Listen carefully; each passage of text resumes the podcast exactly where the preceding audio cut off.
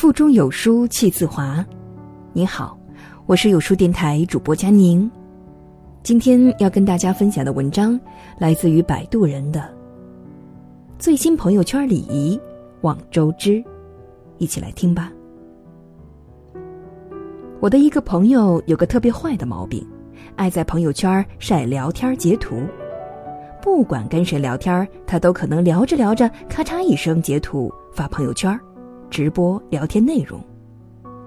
通过这些截图，我们能看到她和她老公怎样调情，和她爸妈怎样撒娇，和她闺蜜怎样吐槽，甚至和合作方怎样互怼。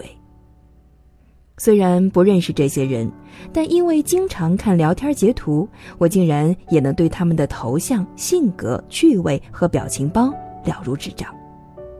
所以我跟这个朋友聊天特别小心。生怕哪句话比较出格，一不小心就被他截出来。有一回聊天，他问：“每次见你都感觉你挺有意思的，怎么聊个微信那么客气啊？我都怀疑是不是你本人。”我老老实实的回答：“你太在朋友圈发截图了，我怕哪句不合适啊被你发出来。”他回我：“哈哈哈，哈哈哈哈。”因为这句话特别好笑，一分钟之后，我在朋友圈看到了我们的聊天截图。我觉得爱在朋友圈发截图，在现实生活中也是爱串门、爱传话的那种。别人跟他说什么事情，他觉得好笑，一定要奔走相告，否则就很遗憾。殊不知当事人看了有多尴尬，仿佛自己说的话被人录下来，放在村口的大喇叭上反复播放。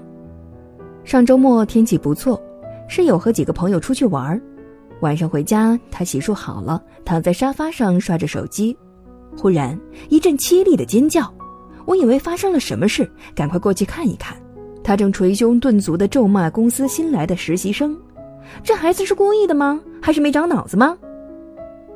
原来周末那天，他新认识的实习生。因为在当地没有什么朋友，请求和他们一起出去玩，室友欣然同意。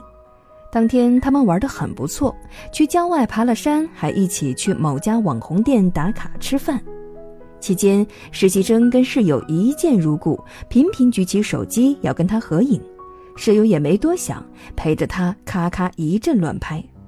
没想到，室友在朋友圈见到了那些照片，满满的九宫格。这些照片里。室友多次亮相，其中两张是他刚大汗淋漓地爬到山顶，湿乎乎的头发粘在头皮上，显得头顶特别尖。而且室友平时很少拍照，也不擅长摆 pose，所以他每张照片都是角度乖张，而且表情诡异。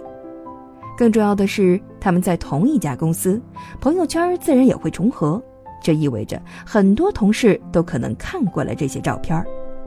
他马上联系那个实习生：“你怎么能不跟我说一声就乱发照片呢？麻烦尽快删除。”实习生不仅不道歉，还很委屈：“我就想表现咱俩关系好啊，又没别的意思。”室友无语了：“你这样做法，谁还敢跟你好啊？”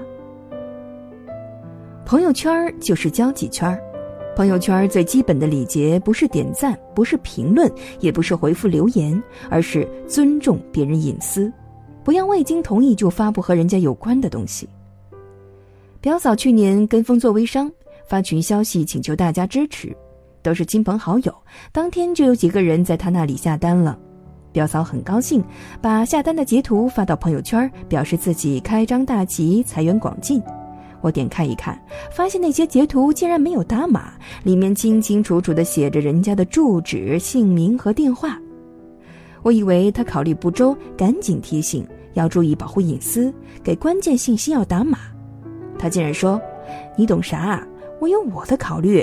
现在呀，微商造假制图软件太多了，我要是遮遮掩掩的，别人还以为我是造假的呢。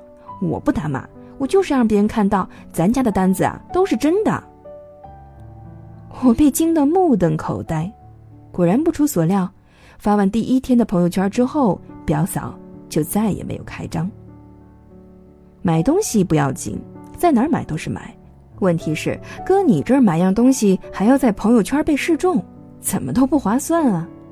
不懂得尊重别人隐私，自以为是真实个性，其实是自私。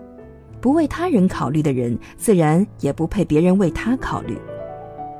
马天宇是娱乐圈出了名的低情商。前一阵儿金鹰节，官方有一个投票通道，其中最具人气女演员奖项中，杨紫票数只排在第二名。为了拿到这个奖项，杨紫发动了身边的很多朋友帮她投票。一般朋友收到这个信息发布的微博都是“金鹰节演员投票了，大家一起支持一下杨紫吧”。只有马天宇发出杨紫拉票的聊天截图，配文道：“当红女星都要亲自拉票了。”这条微博一发，网友立刻炸锅，吓得马天宇秒删。尽管如此，还是落下一个情商太低的名声。情商高的人时刻都会留意自己在交际圈当中的一言一行可能会给别人带来的后果。